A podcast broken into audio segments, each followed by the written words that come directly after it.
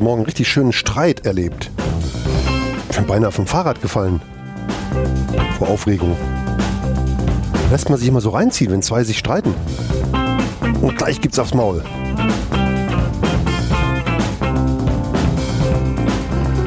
Worum es da ging, kläre ich gleich.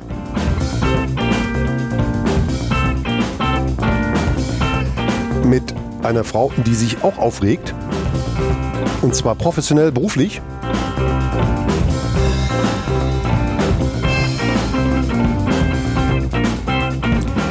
Ist eine Gewerkschaftsfunktionärin. Das klingt irgendwie komisch. Äh, Das klingt ganz komisch. Ich glaube, so fühlt sie sich gar nicht.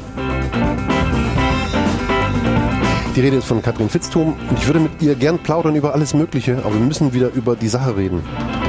Die Sache mit dem Geld und der Macht und der Bildung und dem Beleidigtsein und der Landespolitik.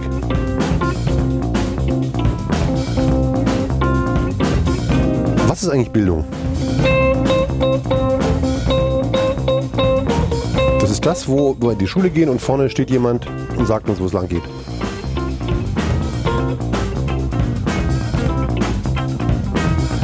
Gleich im Montagsgespräch Katrin Fitztum, die Vorsitzende der Gewerkschaft Erziehung und Gewissenschaft, äh, Gewissenschaft, auch schön. Gewerkschaft Erziehung und Wissenschaft. Ihr hört den Freien Rundfunk Erfurt International. Unterdessen heißt das Magazin.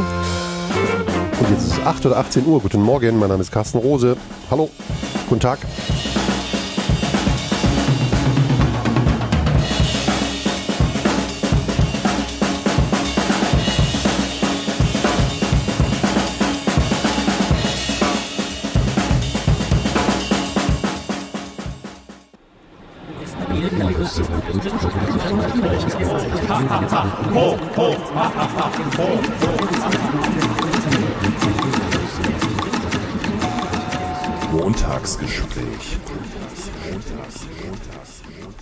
Habe heute Morgen einen zünftigen Streit beobachtet. Da ist jemand mit einem äh, Auto zum Bäcker gefahren, hat sein Auto abgestellt, bisschen ähm, Einfahrt schlecht und so weiter. Und ein anderer ist nicht rausgekommen und äh, oder so schlecht rausgekommen. Er ist rausgekommen und schon sind sie ausgestiegen und haben sich angeschrien und beinahe hätte es eine Prügelei gegeben und ich, da mischte dich da ein und so. Aber die haben sich richtig aufgeregt, richtig erregt. Wann hat sich Katrin Fitztum das letzte Mal so richtig aufgeregt, emotional? Das frage ich Sie. Hallo Katrin. Guten Morgen. Guten Morgen. Wann, wann bist du kurz vorm Austicken und musst dich kontrollieren? Wann muss deine Affektkontrolle funktionieren? Ach, ich bin nicht so ein Affektmensch. Ich bleib eigentlich gen generell ruhig ähm, und ähm, stecke meine Aufregung lieber ähm, in die Energie, Dinge zu verändern. Ähm, Du bist, ähm, ich habe an, dir angekündigt als Gewerkschaftssekretärin, da bist du äh, Funktionärin, da bist du zusammengezuckt, weil du siehst dich wahrscheinlich anders.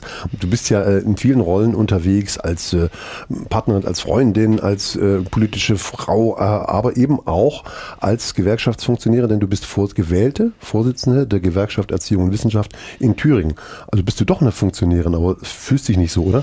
Na, ich finde den Begriff ähm, Funktionärin tatsächlich schwierig, ähm, weil das klingt so, als hat man eine Funktion. Ähm, Und ähm, ich sehe das aber tatsächlich als meine Aufgabe an. Und ähm, ich bin über die Jahre tatsächlich zur Vorsitzenden gewachsen und ähm, würde sagen, so eine Funktionsübernahme mit ganz klarer Zuschreibung, das ist es halt nicht, weil ich muss mit Menschen ähm, umgehen, ich muss Menschen überzeugen.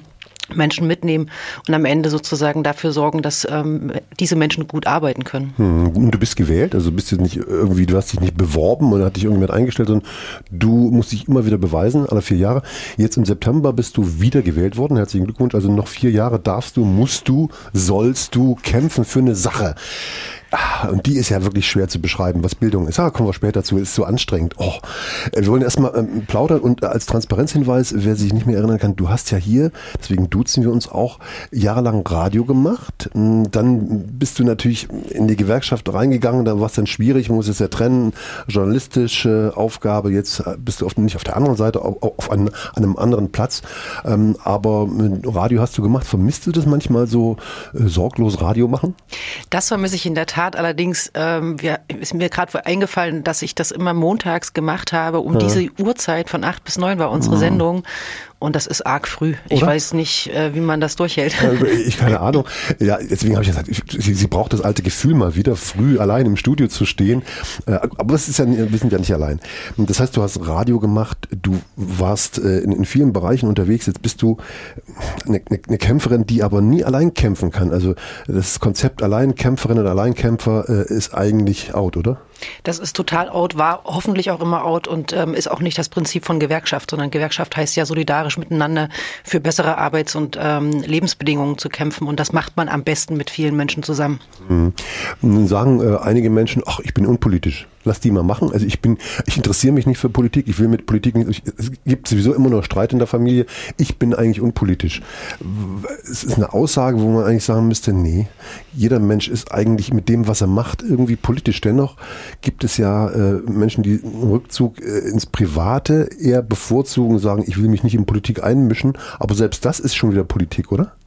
Ich glaube auch, ähm, dass ähm, entweder mittun oder eben nichts tun eben auch politisch ist, ähm, weil entweder lasse ich die Dinge einfach laufen, wenn ich mich nicht engagiere oder zumindest Widerspruch ähm, einlege, da wo ich tatsächlich Widerspruch für notwendig erachte.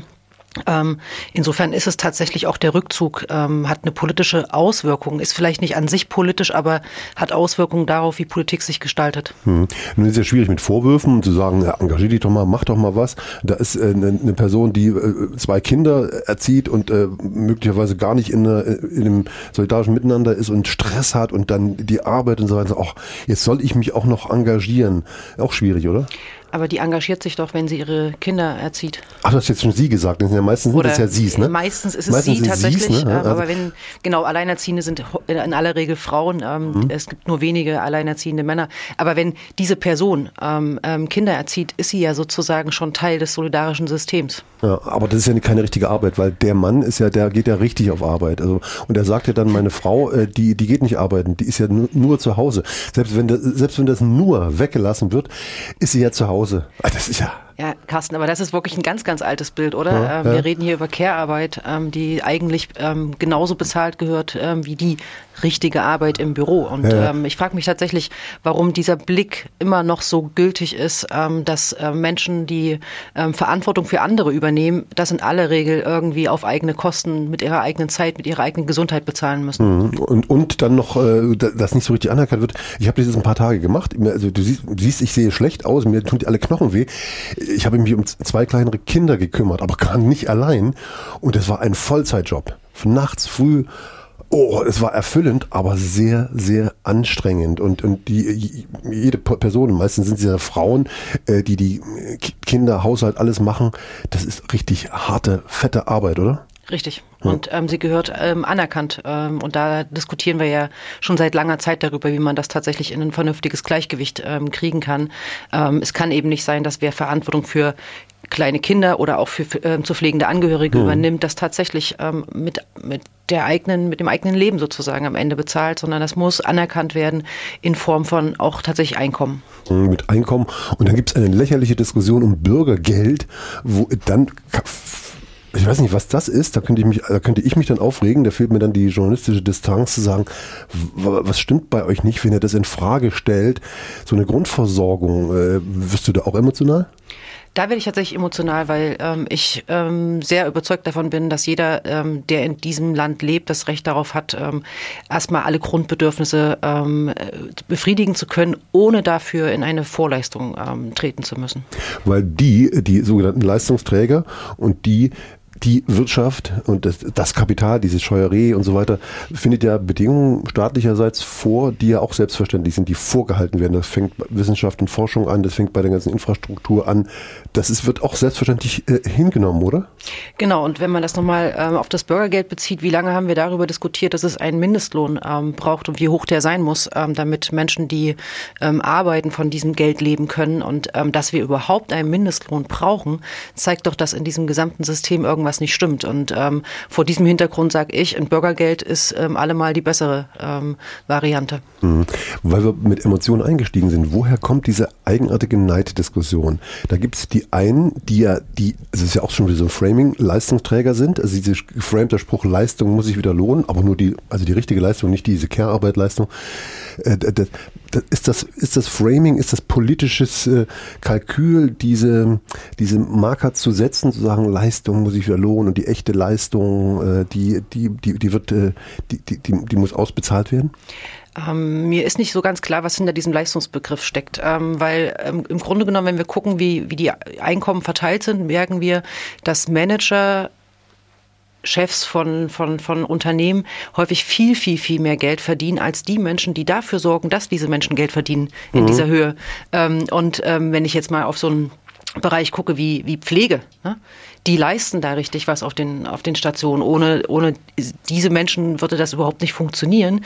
Und die werden so schlecht bezahlt und haben so schlechte Arbeitsbedingungen, dass man sich fragt, Leistung muss sich wieder lohnen, ja. Mhm. Aber dann bitte nochmal gucken, was wir unter Leistung verstehen. Mhm. Und der, der Leistungsdruck, der kann natürlich krank machen. Äh, und äh, wenn die einen zu viel Leistung bringen müssen, indem sie sich auspowern und äh, also bluten im wahrsten Sinne des Wortes, stimmt auch irgendwas nicht.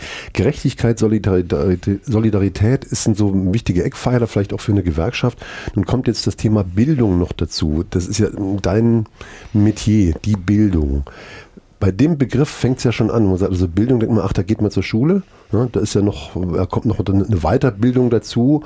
Und das äh, fokussiert auf den Arbeitsmarkt, damit wir wertvolle Mitglieder der Gesellschaft werden und im Arbeitsleben gut ausgebildet sind, um arbeiten zu gehen.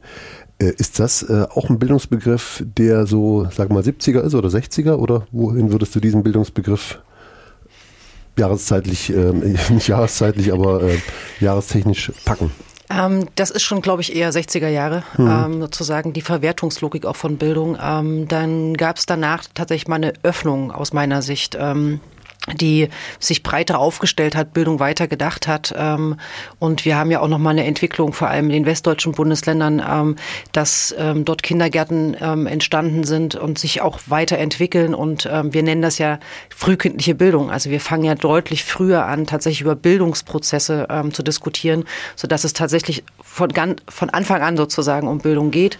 Und Bildung ist für mich selbstverständlich nicht die Schule, wo vorne jemand steht und die Welt erklärt, sondern Bildung heißt für mich, Räume zu schaffen, in denen Menschen sich entwickeln können, in denen sie Perspektiven entwickeln können, Kompetenzen ähm, entdecken und weiterentwickeln können. Und ähm, natürlich gehört es auch dazu, sich auf einen Arbeitsmarkt vorzubereiten. Mhm. Das, ähm, ähm, ohne Arbeit funktioniert unsere Gesellschaft am Ende nicht. Ähm, aber das ist vielleicht nicht der alleinige Zweck. Mhm. Das heißt, der Bildungsbegriff, den müssen wir erstmal auf den Prüfstand stellen. Frühkindliche Bildung, das, da trotzdem blinkt da bei mir was Komisches auf, dass schon ganz frühkindlich schon die, die Kinder gebildet und erzogen werden. Also Erziehung ist auch wieder so ein Ding. Was ist eigentlich Erziehung? Ähm, die Begrifflichkeit muss man noch mal erklären. Was bedeutet für dich Erziehung? Was, was mit den kleinen Personen da irgendwie passiert?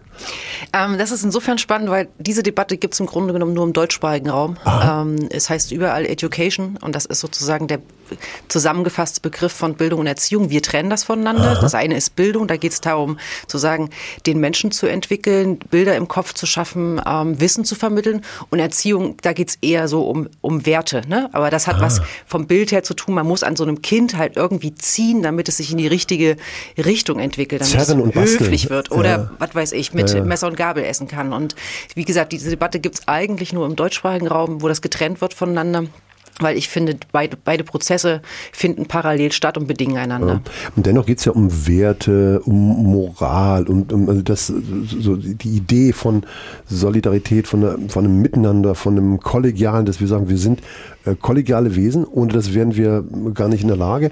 Ähm, und in der in, in, in manchen Köpfen hängt das auch so drin, ich bin der, der Alleinkämpfer, ich mache mein Ding, ich kann es, jeder kann es schaffen, allein, wenn er sich nur richtig Mühe gibt und also richtig ackert, dann kann er es schaffen. Ne? Und ja. Das ist das Bild, was wir ähm, davon haben, ja. ja. Das, das sollte, also ich finde ich, äh, so, sollten wir irgendwie ändern, aber das ist auch so ein zäher Prozess, oder? Ja, ähm, weil wir ein Bildungssystem aufgebaut haben, das ähm, auf anderen Prämissen ähm, tatsächlich beruht.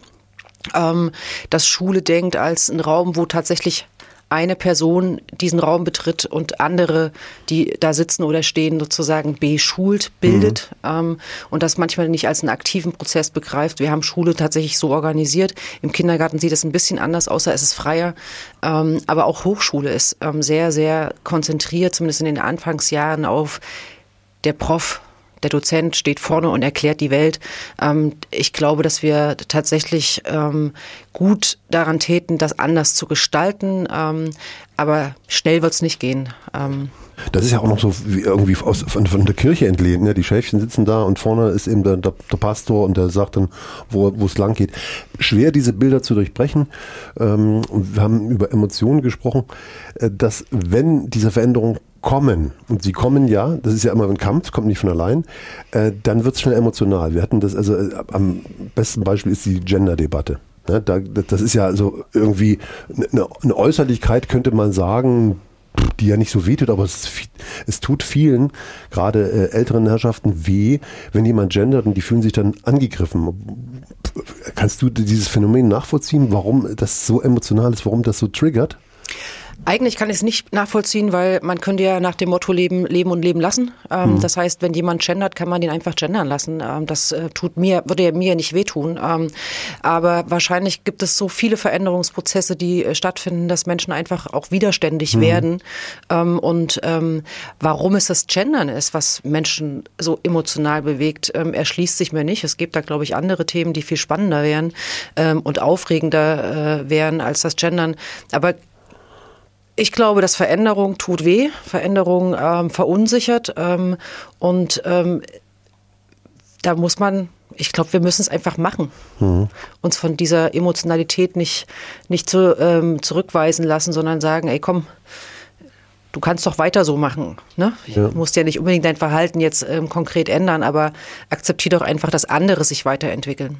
Wie, welche Strategie hast du? Du musst ja oder solltest ja in der Gewerkschaft auch viele Leute mitnehmen, unterschiedliche, unterschiedliche politische Auffassungen und Werte. Also da gibt es natürlich Abgrenzungen, das ist völlig klar, aber dennoch musst du ja unterschiedliche Menschen zusammenbringen. Die einen, die sagen, oh, jetzt gendert die schon wieder was ist mit der Fitztum los? Und, äh, und die anderen so, naja, ist doch okay und müssen, müssten wir alle machen und so weiter.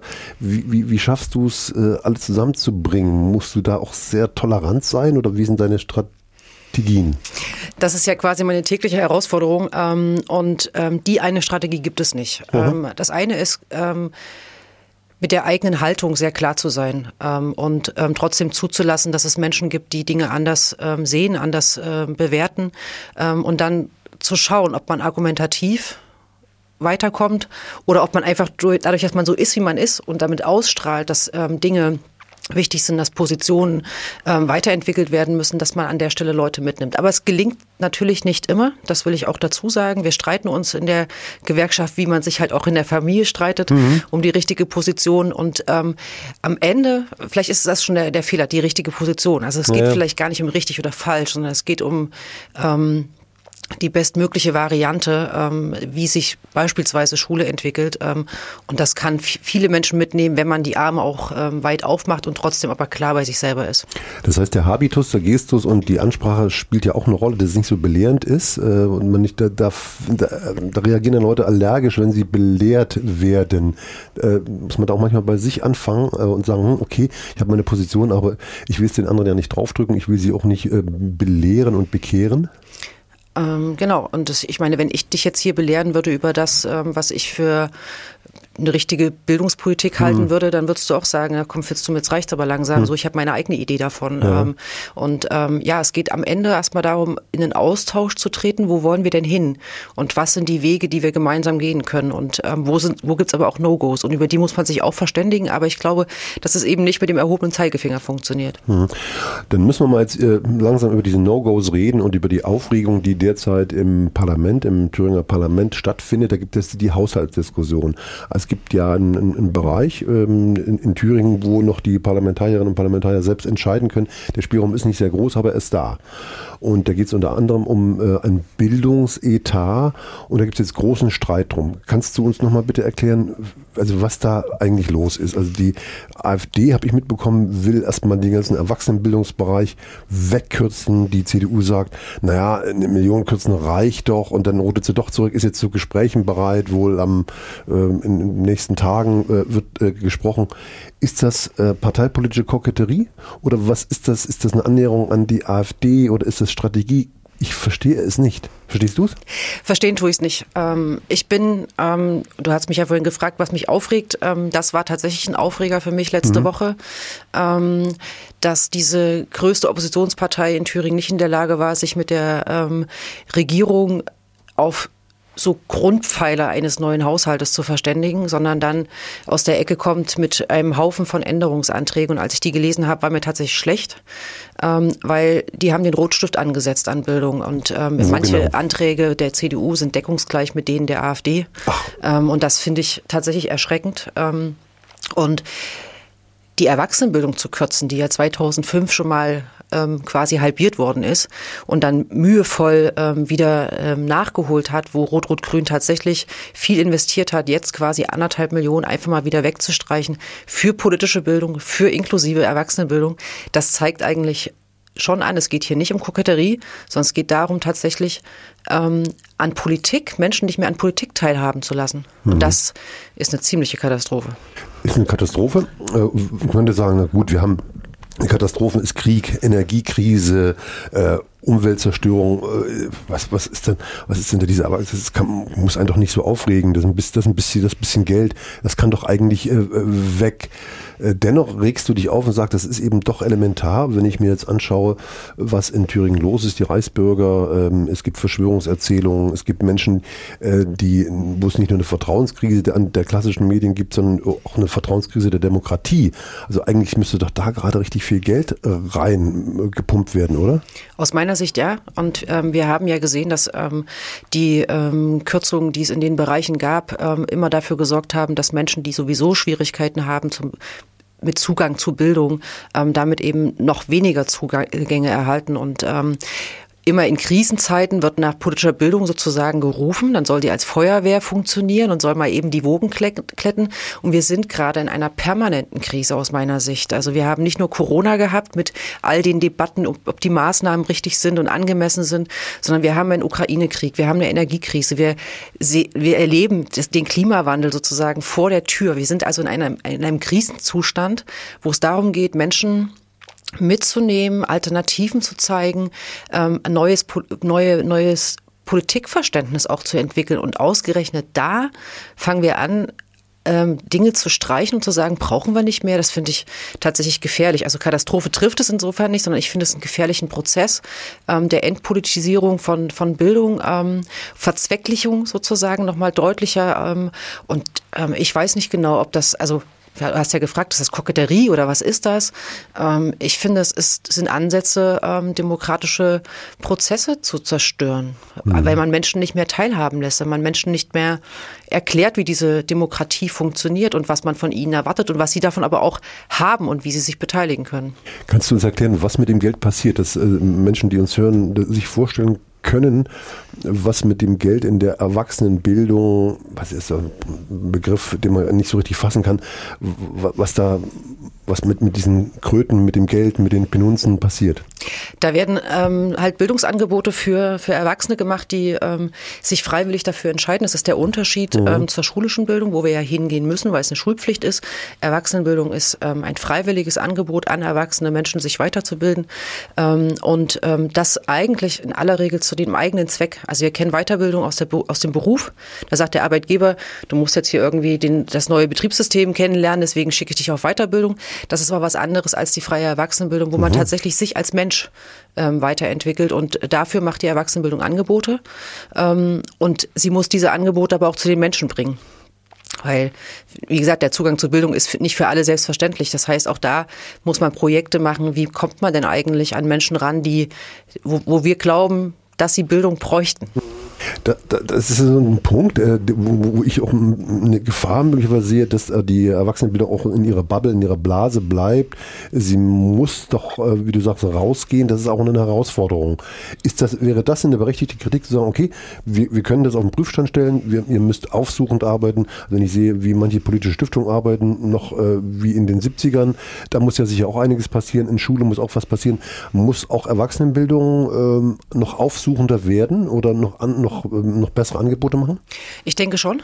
Ähm, dabei hilft es ihnen aber nicht, wenn man ihnen die Gelder kürzt, sondern da muss man sie halt ähm, auch auf diesem Weg ähm, unterstützen. Und ich finde schon, dass man da auch Anforderungen formulieren kann an mhm. eine Erwachsenenbildung. Dass sie bestimmte Ansprüche nochmal ähm, schärfer ähm, konturiert und ähm, tatsächlich aufsuchende ähm, Angebote ähm, entwickelt. Ähm, aber wie gesagt, dafür braucht es Unterstützung, dafür braucht es Menschen, die das können und das kostet am Ende Geld.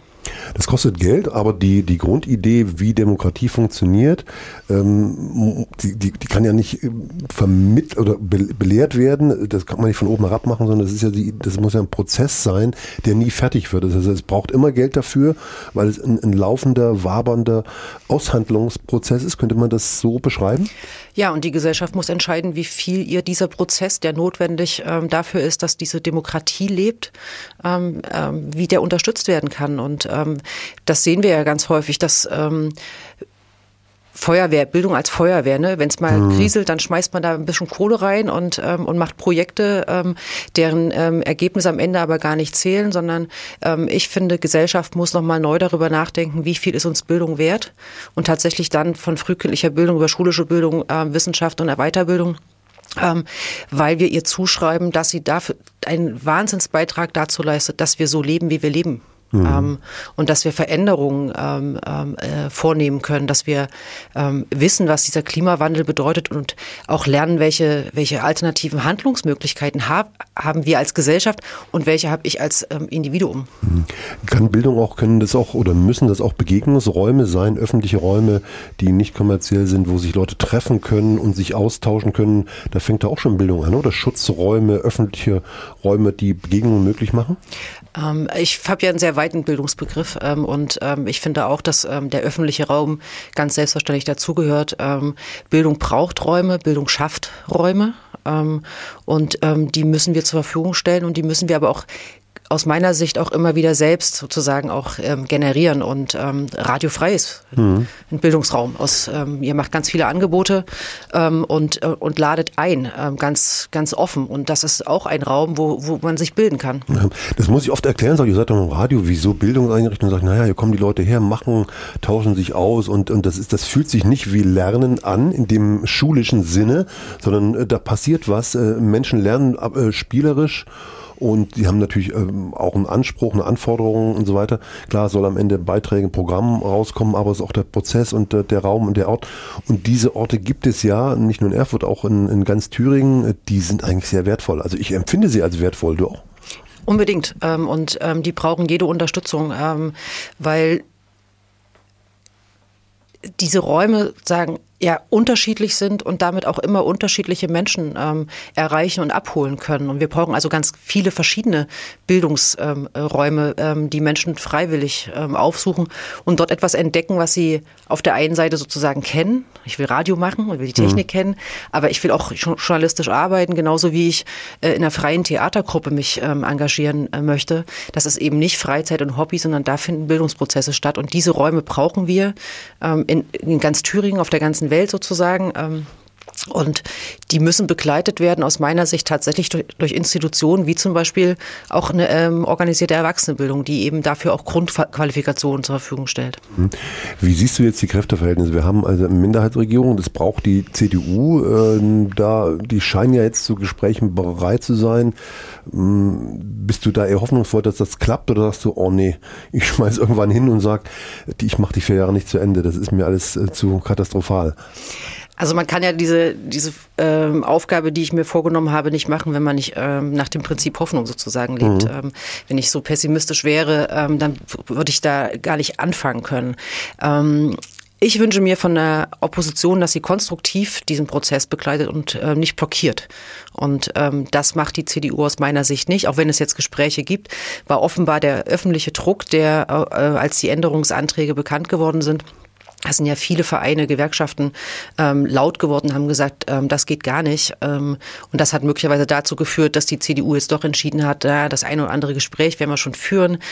Aber ähm, was da am Ende rauskommt und ob die Kompromisse, die ähm, dann da entstehen, tatsächlich ähm, gut sind, das ähm, weiß ich nicht. Mhm. Es wird immer von Dammbruch gesprochen. Das ist ja auch bundesweit, das wird das ja wahrgenommen. Dieser Gender-Antrag, äh, der ja praktisch in Thüringen keine Auswirkungen hat. Das ist ja, wie nennt man das, Balkon-Beschluss äh, oder was, ähm, hat ja bundesweit für äh, Aufsehen gesorgt.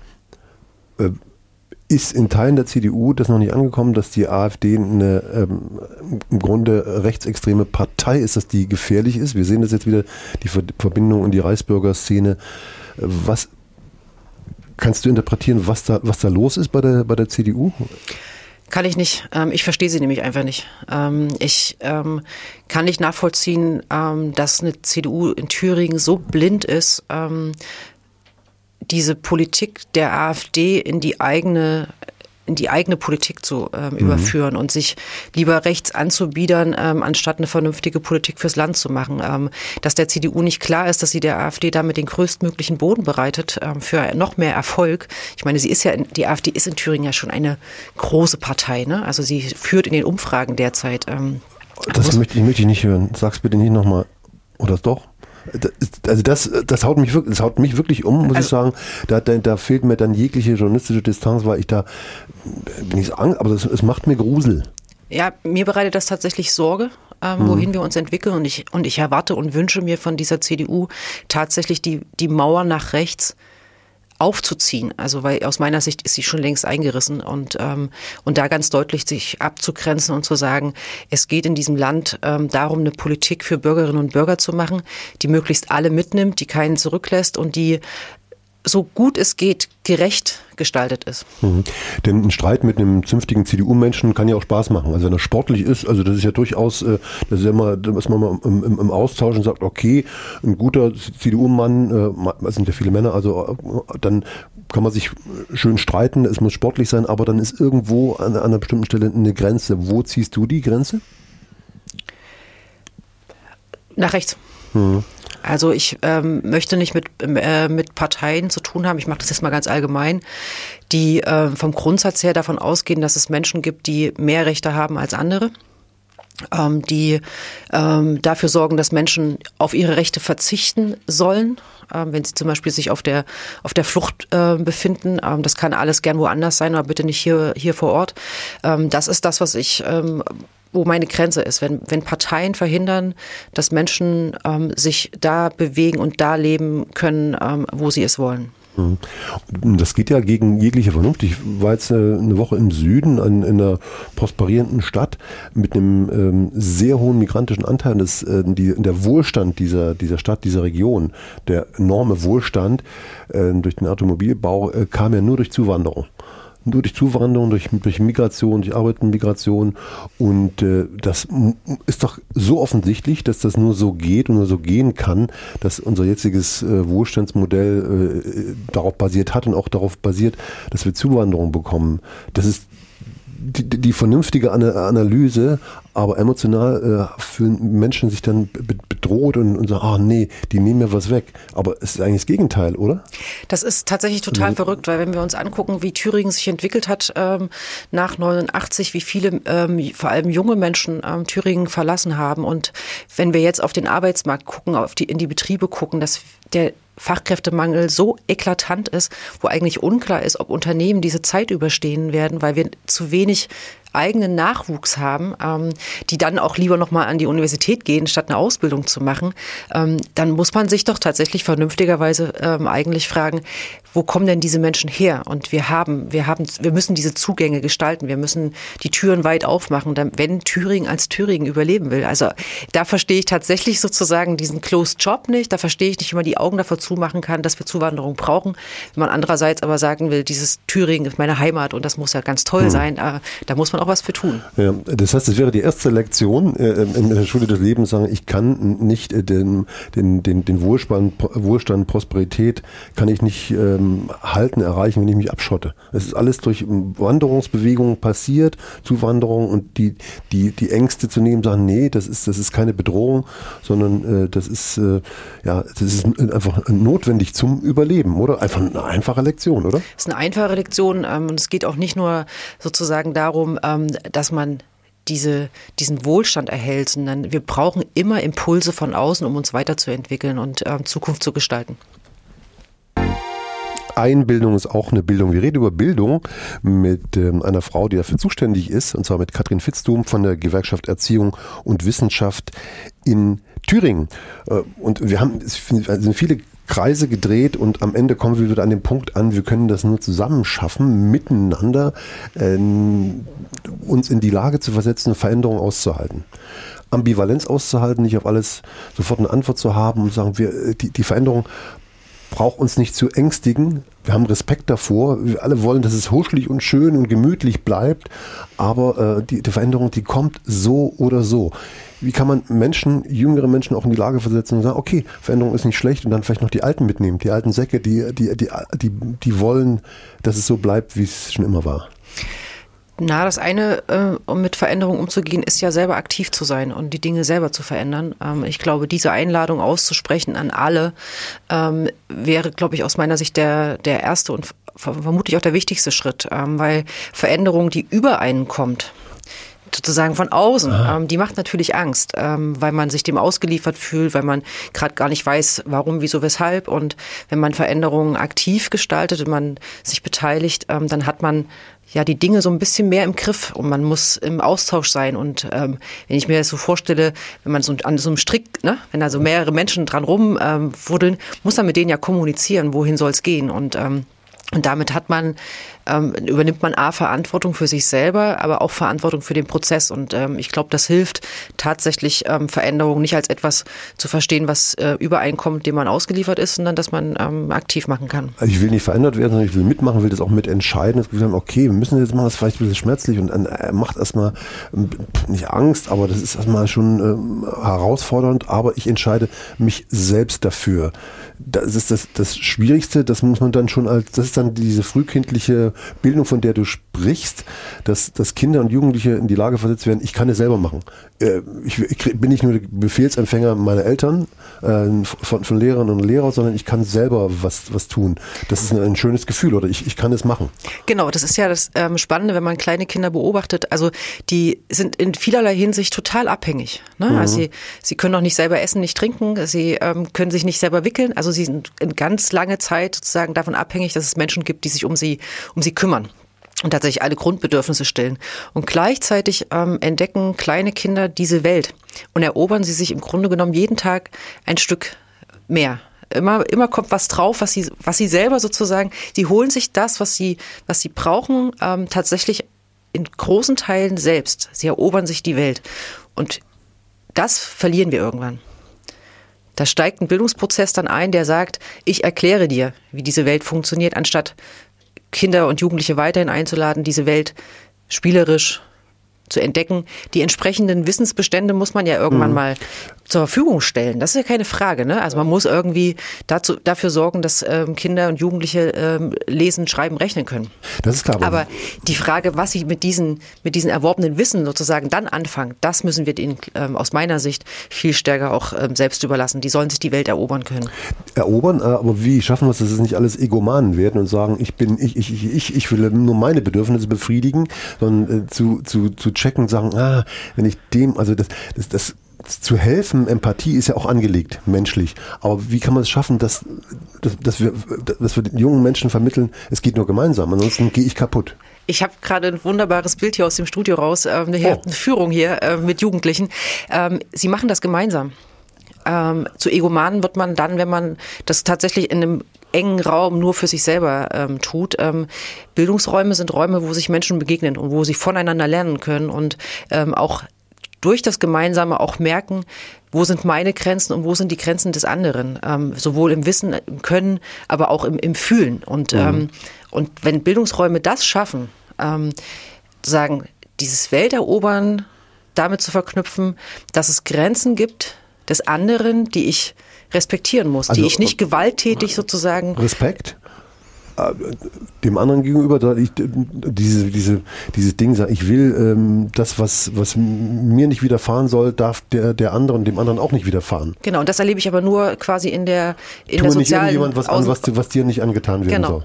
Das, das kann ich aber nur in der sozialen Auseinandersetzung ähm, tatsächlich lernen. Ja. Und insofern glaube ich nicht, dass wir, wenn wir von äh, Welterobern sprechen, ähm, für Egomanen sorgen, sondern tatsächlich in einem sozialen Lernen das genau vermitteln können. Und ich glaube sogar nicht nur eine Führung, ich, ich mache ja, glaube ich, selbst Radio. Ah, sehen, okay. Ich bin, ich bin auf, die, auf die Beiträge sehr gespannt, was da bei rauskommt. Vielleicht sind wir auf Thema, ich hoffentlich nicht. Mal- Die, mal die, die, die, die, die Alten, die überwunden werden äh, müssen. Ich hatte mal von den Boomern gesprochen. Äh, Fühlst du dich angesprochen, wenn du, äh, du bist ja keine, nee, du bist noch zu jung für eine Boomerin. oder? Wel welche Generation ist das denn? Ich- Ja, es sind, es sind die hängen, ge- also sind die hängengebliebenen, die irgendwann, äh, aber da denke ich, das ist ja nicht unbedingt eine Generationsfrage, aber natürlich auch. Man könnte sagen, naja, das, die, die, die sterben irgendwann aus, aber andererseits diese äh, Boomer-Mentalität der Egomanen wächst auch wieder nach. Hast du auch den Eindruck?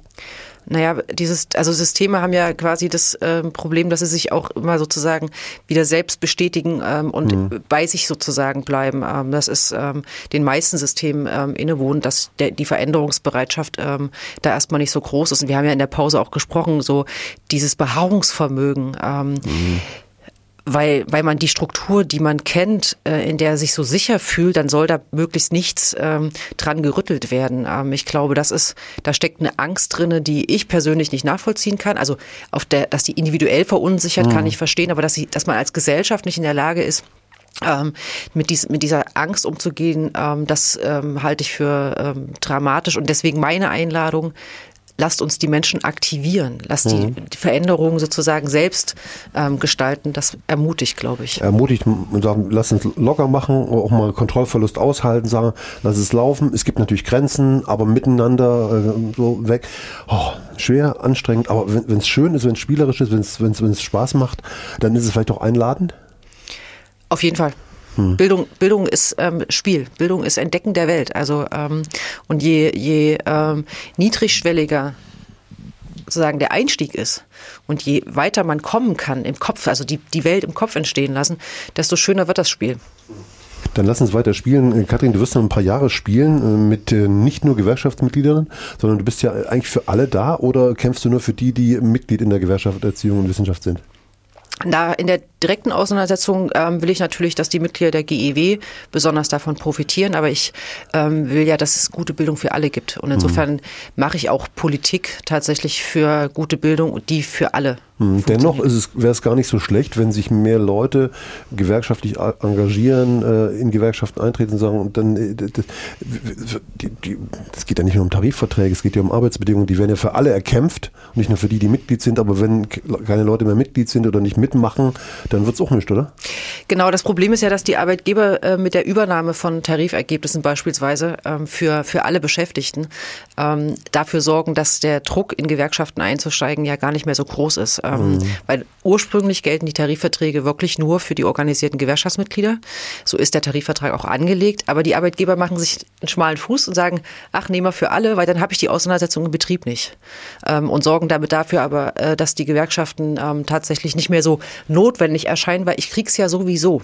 Aber das ist doch ein Druckschluss, wenn dann, wenn die Gewerkschaften weg sind, da würden sich ja einige umgucken. Genau, aber so weit sind wir ja noch nicht. Also wir sind ja noch da. Wir kämpfen ja auch. Ähm, aber ähm, es wird tatsächlich schwieriger, Menschen davon zu überzeugen, dass es uns braucht, weil sie haben das über Jahre lang äh, einfach immer bekommen. So, wir müssen, wir diskutieren das in den Gewerkschaften auch mittlerweile wieder, dass es zumindest ähm, nochmal äh, einen Zusatzbonus gibt äh, dafür, dass man Gewerkschaftsmitglied ist. Ein Urlaubstag mehr beispielsweise oder eine, eine Zulage. Ne? Also um nochmal deutlich zu machen, das sind die Menschen, die dafür gekämpft haben, dass es jetzt diesen Tarifvertrag gibt. Ähm, das muss den anderen, die das sonst immer nur mitnehmen, auch nochmal deutlich gemacht werden. Ne? Kann ich mich bei euch äh, ehrenamtlich engagieren? Wenn du aus dem Bildungsbereich kommst und du bist bei Radio Frei, und wir haben vorhin gesagt, das ist ein Bildungsraum, natürlich. Also könnte, wenn jetzt jemand hört und sagt, ach, ich will in dem Bereich äh, was tun, sich an die Gewerkschaft Erziehung Wissenschaft äh, wenden und äh, mittun. Danke, Katrin Fitzum, und ich danke dir für das Gespräch. Alles Gute für deine politische Arbeit und bis zum nächsten Mal. Dankeschön. Tschüss. Tschüss.